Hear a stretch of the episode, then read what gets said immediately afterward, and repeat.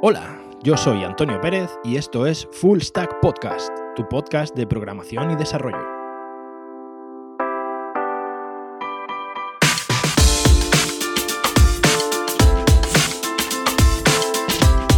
Bienvenidos a este programa número 20 de Full Stack Podcast. Bueno, eh, en este programa tenemos unas cuantas, tenemos unas cuantas novedades. Eh, no sé si habréis visto, bueno, algunos de vosotros ya os habéis unido, pero no sé si habréis visto por Twitter que ya tenemos canal de Telegram disponible en Full Stack Podcast. Eh, la verdad que, bueno, ahora mismo somos poquitos, pero espero que poco a poco esta comunidad vaya, vaya creciendo. Así que si no estás todavía en el canal de Telegram, eh, por favor únete, es t.me barra Full Stack Podcast. Bien, en este grupo la idea, aparte de ir, eh, claro, tomando un contacto mucho más estrecho con vosotros, en el que, bueno, la comunicación sea mucho más directa, mucho más fluida, la idea no es solo eso, sino que también es, pues, desde que vosotros me propongáis temas para el podcast, eh, me preguntéis dudas, que yo luego, o bien directamente por el canal, o bien en el programa pueda, pueda resolveros. Eh, y no solo eso, sino que también un poco generar discusión entre vosotros y creo, creo que pueden salir cosas muy interesantes, conocer eventos, eh, vamos, una forma de que yo os conozca a vosotros. Eh, una cosa que me encantaría, si os metéis en el grupo, es que me dijerais cada uno de dónde sois, no sé. me hace mucha gracia ver que, por ejemplo, hay gente en el grupo de Argentina, ver que hay gente de Perú, o sea, la verdad que es bastante, es bastante curioso para mí saber que me, que me escucháis desde tan lejos. ¿no? Y eso, eh, si no, vuelvo a repetir, os, pondré de todas formas en las notas del programa el, enlace. Eh, pero bueno, os podéis unir directamente en t.me barra full stack podcast. Todo junto. Bien, eh, otra novedad, otra novedad en este programa número 20 es que ya estoy subiendo los. Ya estoy subiendo los eh, los programas al canal, a mi canal de YouTube, ¿vale? Eh, mi canal de YouTube es, bueno, APKano 1978, eh, como suelo ser en Twitter y en la mayoría de redes sociales.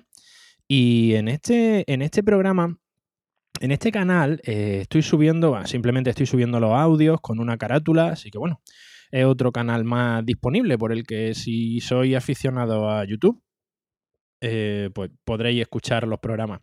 Eh, mm, voy a tardar, o sea, he subido ya unos cuantos, es un proceso un tanto, un tanto largo y no dispongo de tanto tiempo como me gustaría, pero bueno, espero que en unos días, espero que en unos días o en una, semana, una semana y poco, tenga ya subidos todos, subidos todos los, todos los programas. Y bueno, estos son los principales cambios que tenemos ahora mismo en el, en el, podcast. Espero que, espero que os sean agradables y espero que esto ayude a que aumente esta comunidad y que y que cada vez más gente, más gente lo escuche. Eh, por lo demás, como siempre, yo soy Antonio Pérez, arroba apcano1978 en Twitter, y hoy en Full Stack Podcast vamos a hablar de Redux con Angular, eh, un tema que realmente em, a mí últimamente me está apasionando. O sea, de hecho, hace poco estoy, bueno, actualmente estoy terminando un proyecto que además implementa este patrón de diseño eh, y realmente me, encanta, me encanta. O sea, había trabajado algo con Redux, eh, pero vamos, he ido descubriendo a lo largo de estos últimos, de estos últimos meses que realmente Redux es una herramienta realmente interesante para cierto tipo de proyectos. Eh, yo en, este caso voy a hablar de Redux con Angular, ¿vale? Vamos a hablar de Redux para aplicarlo a, a una aplicación de frontend. Redux en Angular, eh, yo lo que estoy utilizando y lo que por lo que veo la comunidad se está utilizando más que nada es eh, el paquete NGRX, ¿vale? NGRX es un paquete complementario que, digamos, adapta toda la librería RxJS de Angular, de comunicación asíncrona, con este patrón de diseño con Redux y nos permite, y nos permite implementarlo en nuestras aplicaciones de frontend. Pero antes de, antes de empezar a hablar de NGRX, vamos a hablar de Redux, ¿vale? Redux, eh, no sé si habéis trabajado, habéis oído, imagino que habréis oído hablar de Redux, es algo que últimamente está cogiendo bastante relevancia. Y es un patrón de diseño, como hablábamos en su momento, de modelo vista controlador, de MVC o algo así. Em, bien, este patrón de diseño eh, está, está precisamente pensado para em, escalar, para que sea mucho más fácil escalar aplicaciones de frontend, ¿vale? Y eh, se aplica con muchísimo éxito cuando tenemos que, tenemos que manejar datos en un panel de frontend, por ejemplo, tenemos que manejar datos de distintas APIs y eh, también cuando tenemos que manejar sockets de información en tiempo real, ¿vale? Entonces, imaginad que hay una aplicación ya de cierta envergadura en la que estáis manejando datos de 3, 4 APIs diferentes. Y no solo eso, sino que además necesitáis tener unos sockets abiertos en tiempo real que, en los que el propio servidor es el que os va a, ir actualizando la información mediante eventos. Bien, este escenario es el escenario ideal para comenzar a utilizar Redux. Pero vamos a ver en detalle en qué consiste este patrón de diseño, Redux.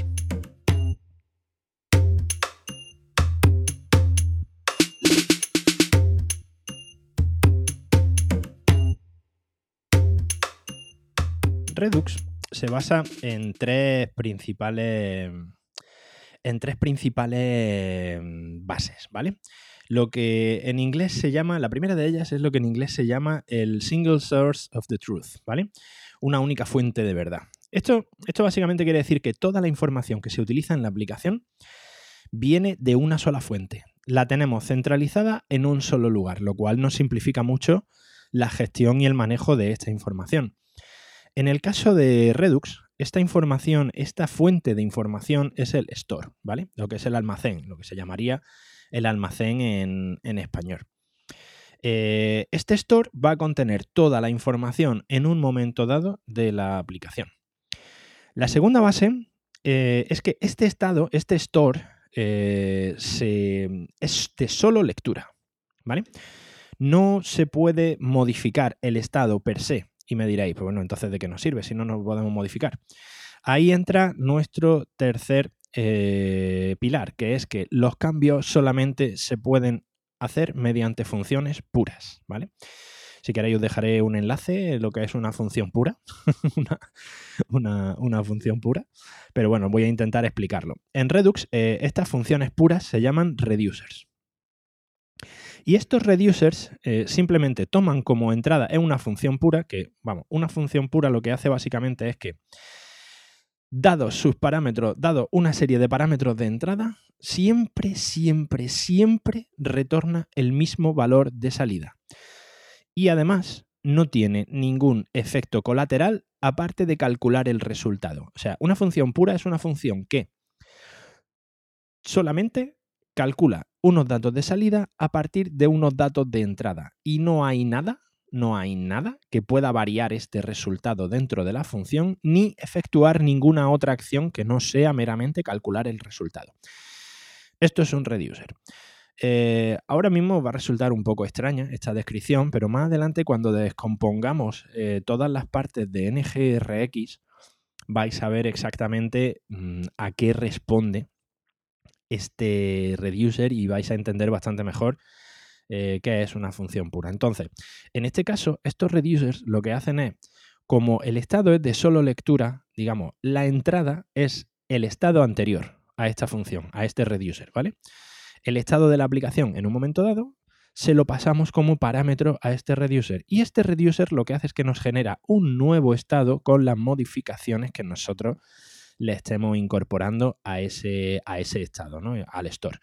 Y de esta forma, el store se sustituye por un nuevo store o un nuevo slice de este store, eh, pero con los datos actualizados mm, independientemente, y aquí es donde entra la potencia y, lo bueno de Redux, es que este cambio de estado es independiente de de dónde provenga la información. Da igual que nos provenga de un API, da igual que nos provenga de otra API o da igual que nos provenga de un socket, ¿vale? Bien. Eh, como ya más o menos habéis podido ver, estos tres, estos tres pilares de Redux, el de single, single Source of the Truth, eh, que los estados son de solo lectura y que los cambios solo se efectúan a través de reducers, de estas funciones puras, veis que este es un patrón de diseño que está basado en estados de aplicación. Con lo cual, em, claro, vamos a ver, ¿qué es el estado de una aplicación? Diréis. Pues bien, el estado de una aplicación es simplemente un objeto tipado, imaginado un JSON, ¿vale? En realidad, vamos, de hecho es un JSON, eh, un objeto tipado con todos los valores que está manejando la aplicación. Todos. Todos los valores. ¿Vale? De forma que, como además este objeto lo tenemos, ahora veremos cómo, lo tenemos directamente enlazado con las vistas, no imagináis la velocidad con la que la velocidad con la que opera este store y lo rápido y lo fácil que es actualizar datos en la vista.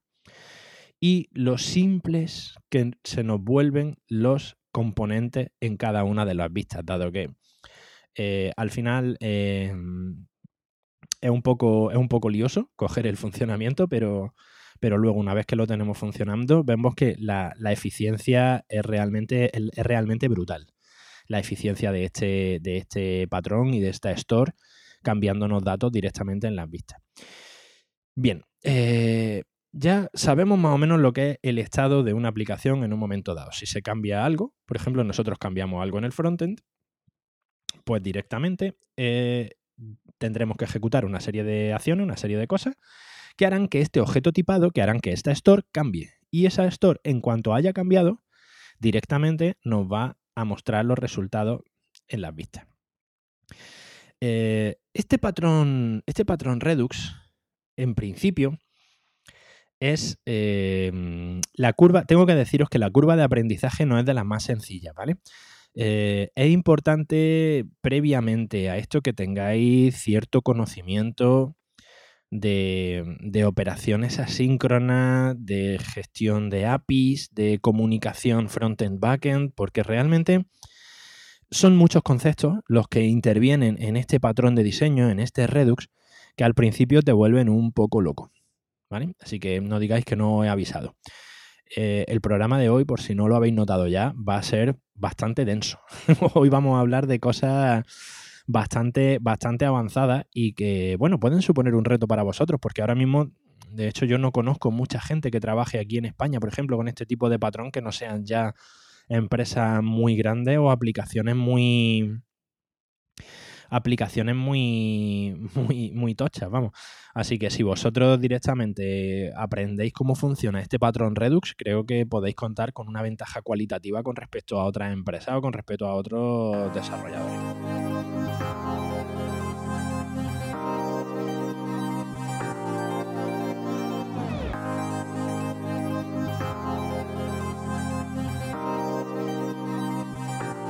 Así que bueno, ya tenemos más o menos descrito lo que es el patrón Redux. Espero que os haya quedado un poquito claro o al menos hayáis, entendido algo de lo que he dicho. Pero bueno, vamos a pasar a aplicar este, este patrón Redux a Angular, ¿vale?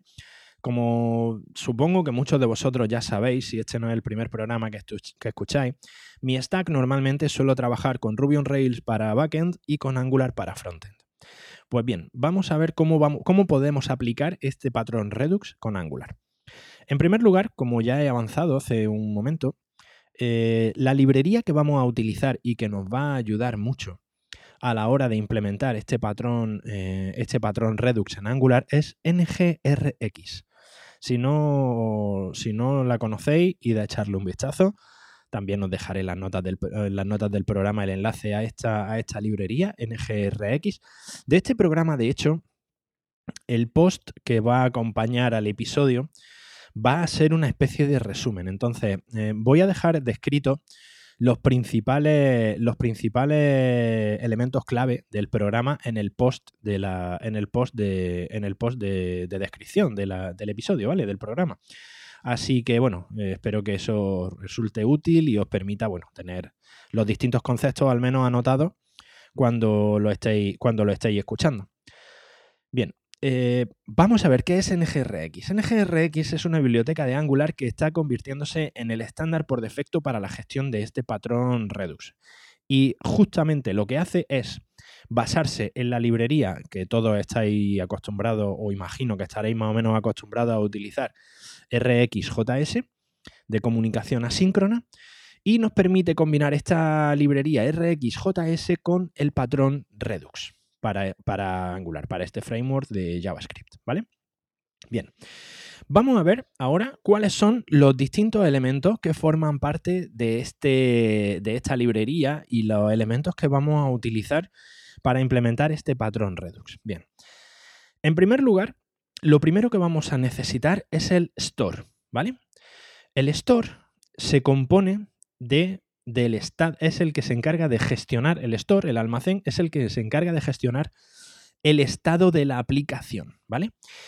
Una cosa importante es que el store no solamente guarda el estado actual de la aplicación, sino que también nos permite visualizar, ya explicaré más adelante cómo, los estados anteriores, ¿vale? Entonces, en este store, en este estado de la aplicación, se van a almacenar todos los valores, todos. Recordad que hemos dicho que una de las principales bases de Redux es que hay una única fuente de verdad, que bien suena, ¿eh? una única fuente de verdad, es decir, todos, absolutamente todos los datos que maneja la aplicación están en el estado, están en el store. Así que mm, el store es precisamente quien se encarga de gestionar todos estos estados. Es muy importante en este caso la generación de modelos. Eh, yo aquí, por ejemplo, a la hora de modelar en Angular, cuando utilizo el patrón Redux, de cada elemento, cada, componente, cada, imaginad, un usuario, ¿vale? A mí eh, me gusta dividir, si normalmente tengo un modelo para el usuario, en este caso tendría dos modelos, ¿vale? Os explico lo que suelo hacer yo, que me resulta bastante útil. Suelo tener dos modelos, un modelo que es el user model, por ejemplo, y este user model tiene todos los campos que voy a recibir del API con respecto al usuario, y luego tengo un user state model, ¿eh? un modelo del estado del usuario, porque normalmente a este modelo como voy a estar gestionando la comunicación y la voy a tener toda en el store, le añado este model, este user, eh, user store model, user state model, perdón, lo que le añado es, aparte del modelo usuario, un objeto con, con los datos correspondientes al usuario, le suelo añadir normalmente un campo loading, que es un booleano, y un campo error. De forma que en el estado siempre tengo el usuario, tengo si se está cargando o no se está cargando, y tengo si se ha producido un mensaje de error. Todo directamente almacenado en el, en el store. Si en lugar de usuario estoy hablando de cualquier otro modelo, pues tengo el propio modelo y tengo el estado de ese modelo. Con lo cual, tengo todos los modelos bien tipados y, la, y tengo centralizados los modelos que voy a utilizar en este, en este store, estos estados, ¿vale? Para modificar, vale, esto es lo, lo, primero, o sea, digamos, ahí tenemos lo del almacén, que esto podemos verlo como un fichero estático de información. Por otra parte, lo que nos va a desencadenar desde los componentes o desde los servicios o desde cualquier parte de nuestro programa de Angular, las distintas operaciones que vamos a realizar son las acciones, los actions, ¿vale? Los actions es la segunda parte importante. Los actions en realidad son eh, disparadores, son triggers, ¿vale? Eh, un action per se realmente no hace nada, solo me dispara una acción. Y esta acción, ahora veremos que lleva asociados normalmente un reducer o un efecto o ambos. En este caso, ¿qué es lo que, qué es lo que hacemos? Pues bien, si nosotros, por ejemplo, estamos en el login de usuario, ¿vale? Y nosotros tenemos que darle a un botón que sea precisamente eh, hacer login. Hemos rellenado nuestro formulario. Cuando nosotros pulsamos este botón de login, en realidad lo que estamos haciendo es, ese botón nos desencadena una acción. Esta acción que se nos desencadena será mm, una acción pues tipada que lo primero que hace es, en primer lugar, pues mm, dirigirse a dirigirse a donde sea para efectuar el login. Una cosa importante es que estas acciones pueden tener un payload, ¿vale? Un payload, eh, el payload, esta, carga, de, esta carga de la acción, eh, en este caso, imaginad el caso que estamos viendo del login, ¿vale?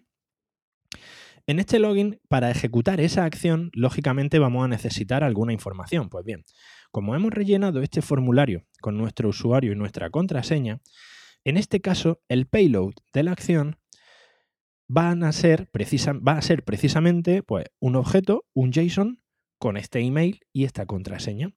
Y ahora, esta acción va a desencadenar una serie de, una serie de operaciones que van a utilizar esta información. En este caso lo que queremos es hacer un login, ¿vale? Pues bien, Eh, lo siguiente, lo siguiente que tenemos que tener muy en cuenta, estas acciones llevan asociadas eh, dos, tipos de, dos tipos de operaciones con NGRX. Por una parte tenemos los reducers, que como hemos dicho antes son los que nos modifican el estado, y por otra parte los efectos, ¿vale? Eh, voy a describir primero los efectos, qué son los efectos, y luego voy a explicar los reducers para que podamos seguir el flujo, por ejemplo, de este login que estamos poniendo como ejemplo. Vamos allá.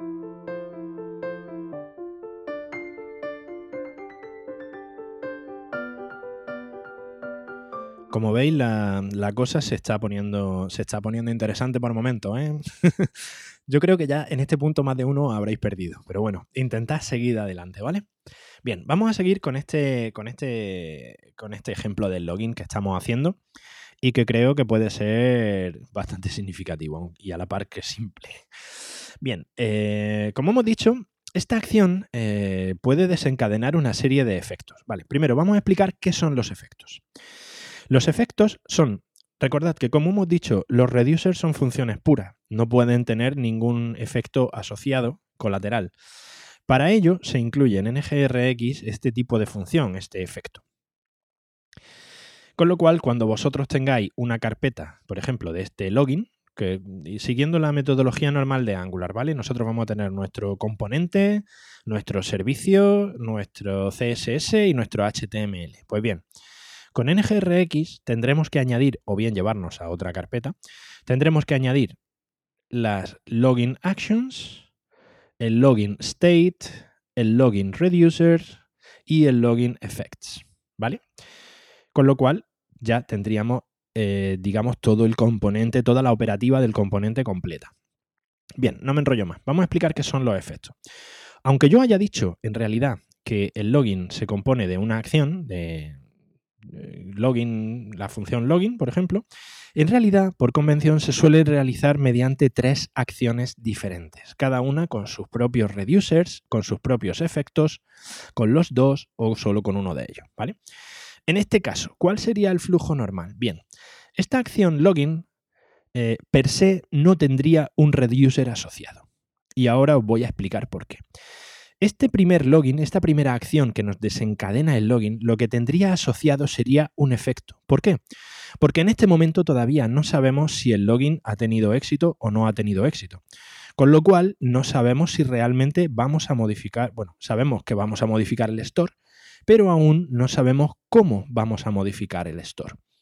Con lo cual, esta función de login lo que va a hacer va a ser desencadenarnos un efecto que básicamente ese efecto lo que va a hacer va a ser llamar a nuestro servicio de autenticación, comunicar con el API y ver si este eh, login mm, está, es correcto o nos devuelve un error, pues porque la contraseña está mal, el usuario está dado de baja. Con lo cual, este primer efecto simplemente nos va a desencadenar una llamada al servicio y ahora, dependiendo de esta llamada al servicio, que esto es lo normal de siempre, o sea, vamos a comunicar con el API, y según la respuesta que nosotros obtengamos del API, vamos a desencadenar otra acción en función de ella, ¿vale? En este caso, imaginad que tenemos otras dos acciones que serían login success o login error. Con lo cual, si el servicio nos devuelve una respuesta en la que el login ha tenido éxito, nosotros vamos a coger y vamos a ejecutar, a ejecutar la acción login success. Si por el contrario este servicio nos devuelve una acción de que el login ha sido erróneo, vamos a ejecutar la acción login error. Y ahora, estas dos acciones, login success y login error, sí que tienen ya un reducer asociado, porque en este caso ya sí tenemos la respuesta del servidor y sí que sabemos lo que vamos a modificar. Por una parte, si obtenemos un login success, lo que vamos a modificar va a ser mediante un reducer, vamos a añadir al store los datos del usuario, que normalmente el API nos devolverá un token, nos devolverá una cierta información que nos va a identificar a ese usuario y un mensaje de todo correcto. Y nosotros ya ese token pues haremos con él lo que, lo que hiciéramos normalmente. Lo almacenamos en el store solamente, porque no queremos persistencia de la sesión, o lo almacenamos en el o lo almacenamos en local storage o lo almacenamos en session storage, ya esto a gusto del consumidor. Por otra parte, si el login nos devuelve un estado de error, nosotros lo que vamos a ejecutar va a ser la acción login error, la cual va a tener asociado un reducer diferente. Normalmente, eh, este reducer lo que va a actualizarnos sobre todo va a ser un mensaje de error, que normalmente pues vaya a utilizar o no, lo esto ya es lo que vosotros decidáis. Vamos a utilizar el mensaje de error que nos ha devuelto el servidor para indicarle al store, con lo cual eh, vamos a vaciar datos de usuario y simplemente vamos a modificar el modelo dentro del modelo user state model. Vamos a modificar el campo error y vamos a mostrar un error. Con lo cual, como nuestra vista directamente, y aquí es donde tenéis que empezar a, juntar las piezas del puzzle y a ver Matrix ya a otro nivel, es cuando, es, es cuando vuestra vista, como está directamente enlazada con el store, en todo momento, recordad esto, vuestra vista en todo momento está suscrita mediante un observable al store, automáticamente en cuanto nosotros recibamos este mensaje de error, nuestra vista va a mostrar, este mensaje de error, pues ya con todas las florituras que nosotros le hemos puesto de, de Bootstrap o de nuestro propio sistema de CSS, que es súper espectacular, ¿vale? Pero además lo va a hacer súper rápido, como estáis viendo. O sea, no sé si os ha quedado un poco claro el flujo, pero básicamente este es el flujo de, este es el flujo de Redux.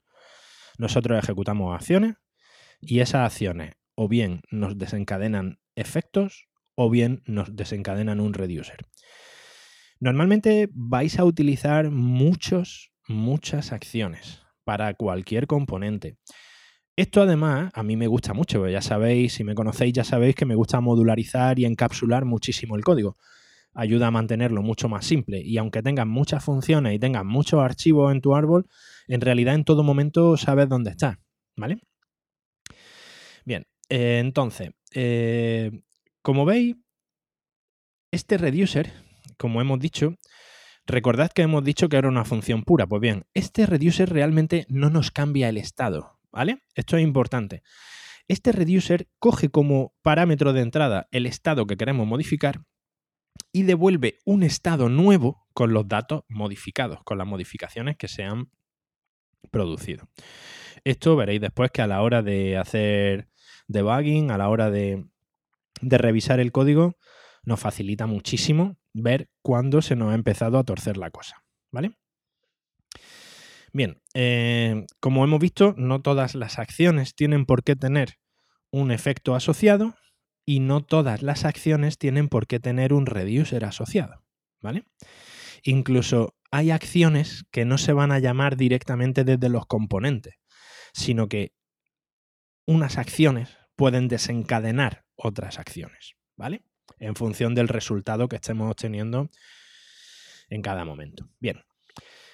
Hay una, hay una serie de cosas que también es bastante importante. Y es que eh, vosotros me diréis, ¿cómo, cómo, gestionamos luego todo esto desde el componente para, que aparezcan los datos en la vista? Pues bien, básicamente a través de dos mecanismos. Estos mecanismos son eh, dispatch y select. ¿Vale? Despachar acciones directamente es una función del store. Con que nosotros tengamos declarada una variable en el constructor de tipo store, tenemos asociados tanto dispatch como selects.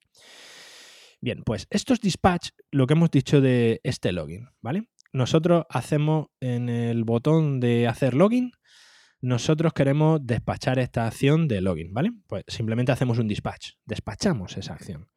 Y por otra parte, tenemos un select, que el select lo que nos permite es monitorizar todo o parte de nuestro estado, todo o parte del store. Imaginad, en este login, nosotros en realidad aquí la única información que vamos a necesitar va a ser el estado del usuario, si el usuario está correcto o no está correcto. Con lo cual, mediante estos select, mediante estos seleccionadores, nosotros podemos seleccionar precisamente y mantener un observable abierto con la parte del store que nosotros queramos o estemos utilizando. Lo cual nos simplifica muchísimo, nos simplifica muchísimo, muchísimo la gestión de las vistas. Lo veréis. Si veis algún ejemplo con Redux, veréis que, esto es realmente sencillo. Por otra parte, eh, muchos de vosotros estaréis pensando, bueno, y cuando mi aplicación sea muy grande, ¿cómo voy a mantener todo el store en memoria? ¿no? Pues bien, para, como habréis supuesto, se puede también hacer lazy loading con, con NGRX, ¿vale? Eh, conforme nuestro store o nuestro estado se va haciendo demasiado grande, podemos cargar las distintas partes conforme sean necesarias. No es necesario tenerlo siempre en memoria, sino que va a haber momentos pues que simplemente vamos a tener en memoria una parte que necesitemos para las vistas que tengamos activas en ese momento y otra parte pues no va a ser otra parte no va a ser necesaria hasta que no entremos en una vista en la que vayamos a necesitar ese modelo, con lo cual podemos hacer también un uso bastante bastante eficiente de la memoria.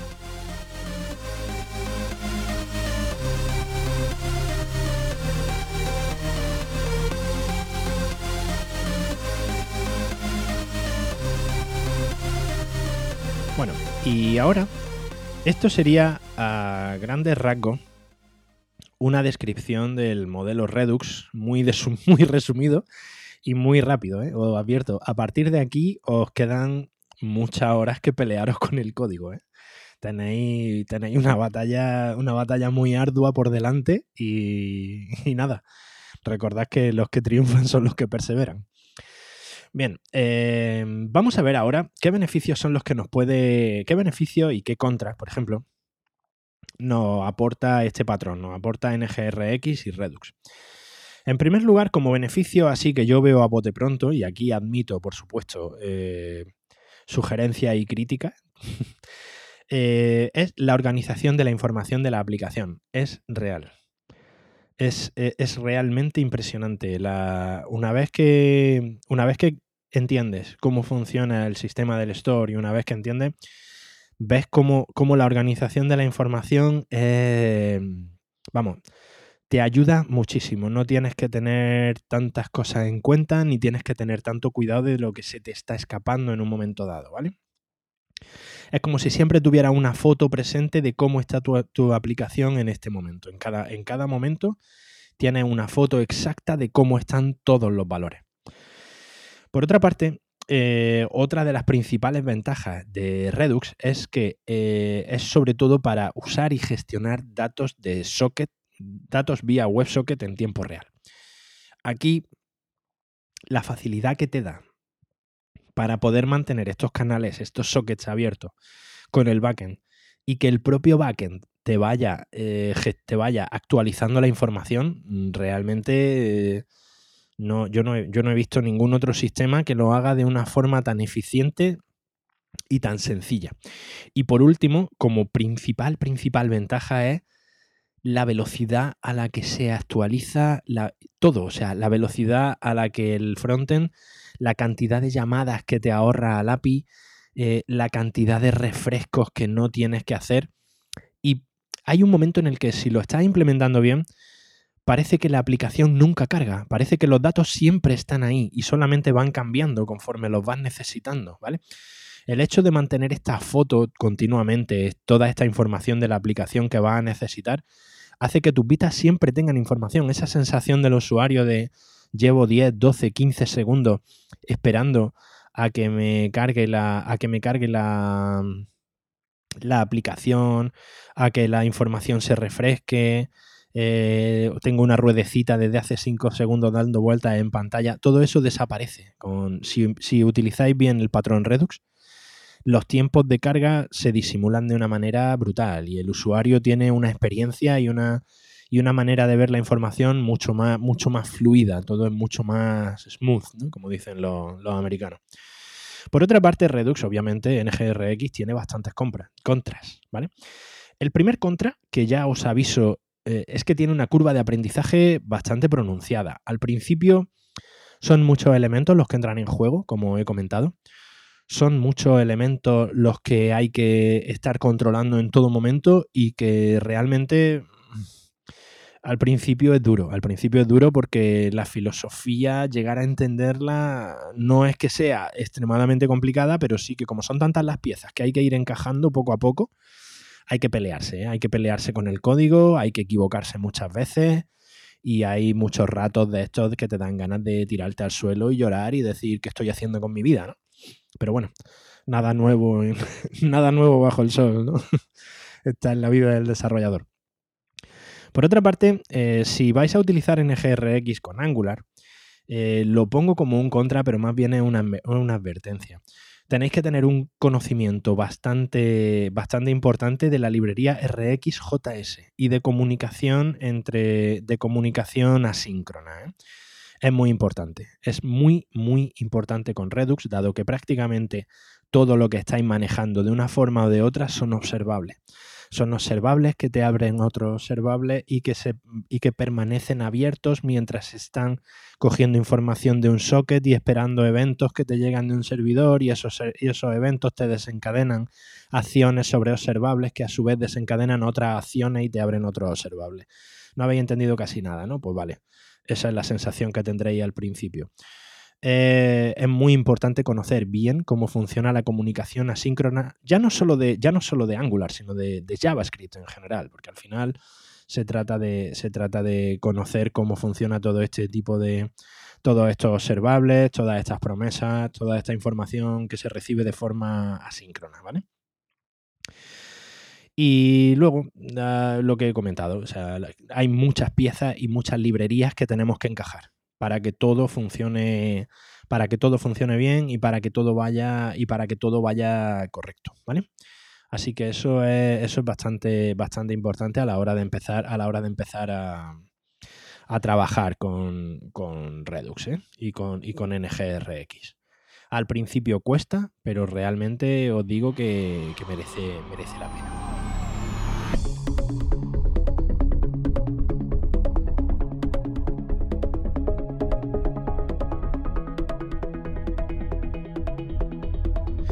Y bueno, como resumen, como resumen, espero que haya sido interesante para vosotros. Espero que al menos os pique un poco la curiosidad por conocer este patrón Redux. Y, espero que, simplemente pues os den ganas de investigar un poquito más. Tenemos una librería, una herramienta muy potente que nos permite escalar aplicaciones de forma de forma más que importante y que realmente ya estamos hablando de hacer código, hacer código muy serio, ¿eh? hacer código ya de, de muy, muy alto nivel, muy, muy alto nivel. Como no, como no, esta semana también vamos a, vamos a ver la herramienta de la semana.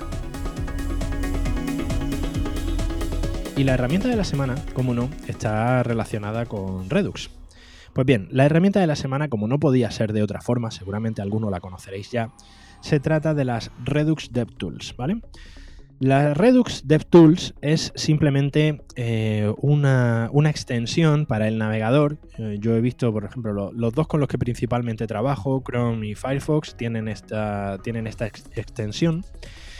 Y esta extensión, la verdad, que te permite trabajar con Redux y a la hora de, depurar el código es potentísima. No solo te muestra un árbol con los distintos estados de cada uno de los modelos, sino que te está mostrando en un panel qué acción se está ejecutando en cada momento, todo el flujo de cómo se va ejecutando una acción, cómo una acción desencadena otra.